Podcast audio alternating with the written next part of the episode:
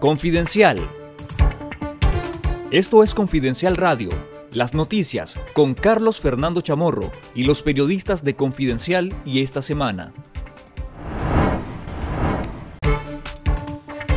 El régimen de Daniel Ortega mantiene secuestrados los expedientes judiciales de ocho religiosos encarcelados en la Dirección de Auxilio Judicial conocido como el Chipote, mientras sostiene los juicios políticos en su contra y la persecución contra la Iglesia Católica. Las defensas de los sacerdotes no han tenido acceso a los expedientes, a pesar de que la maquinaria de jueces orteguistas remitió los casos a juicio desde octubre de 2022. Los abogados defensores están a la expectativa de la programación de juicios, pero no han dado acceso a los expedientes a nadie, refirió una de las fuentes consultadas bajo anonimato para preservar su seguridad.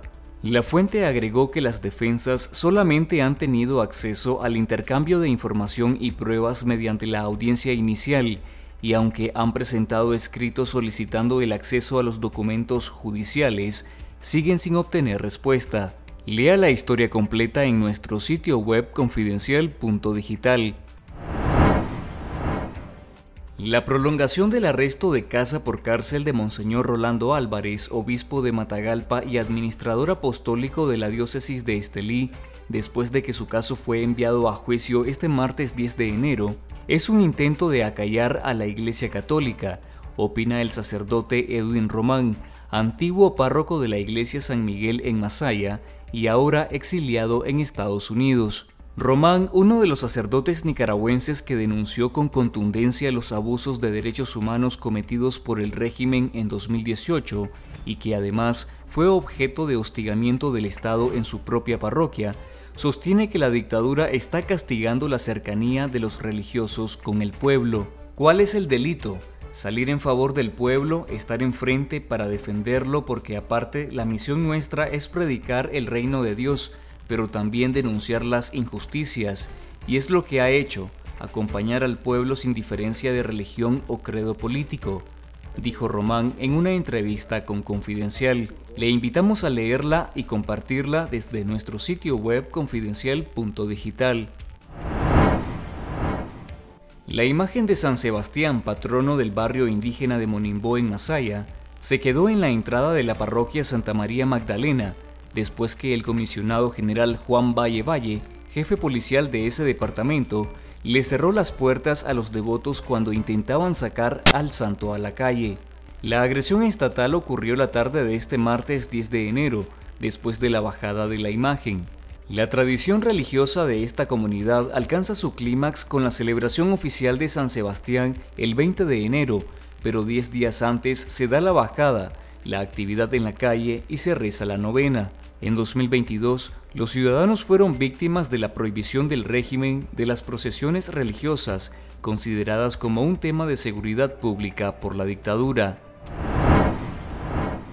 La Corte Interamericana de Derechos Humanos otorgó este miércoles medidas urgentes en favor del gerente general del diario La Prensa, Juan Lorenzo Holman, y otros 10 presos políticos. La Corte IDH requirió al Estado de Nicaragua que libere de forma inmediata a los detenidos en el contexto de la crisis sociopolítica que vive el país y que se abstenga de enjuiciar y ejercer represalias contra familiares y representantes a causa de la información aportada a la Corte. En las medidas urgentes, la Corte incluyó a Holman, Norlan Cárdenas Ortiz, Jaime Navarrete, Osman Aguilar, José Sánchez, Ezequiel González, Denis Palacios, Uriel Pérez, Ernesto Ramírez, Eder Muñoz y Nidia Lorena Castillo, así como sus núcleos familiares.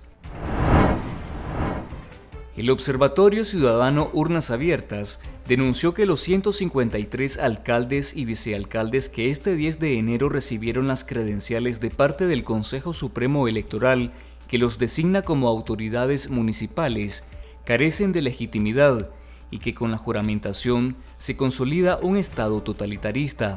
La toma de posesión y entrega de credenciales de alcaldes, vicealcaldes y concejales prevista este 10 de enero y el 20 de enero es la consolidación del Estado totalitario en todos los niveles, nacional, municipal y regional del régimen de Daniel Ortega, luego que se adjudicara las 153 alcaldías el pasado 6 de noviembre a través de un proceso ilegítimo marcado por 5.821 anomalías, irregularidades y violencia política, denunció el Observatorio de Urnas Abiertas.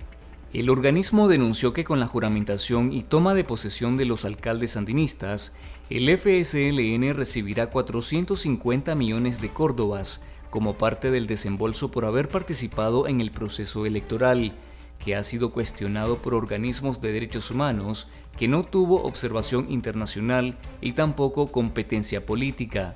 Esto fue Confidencial Radio.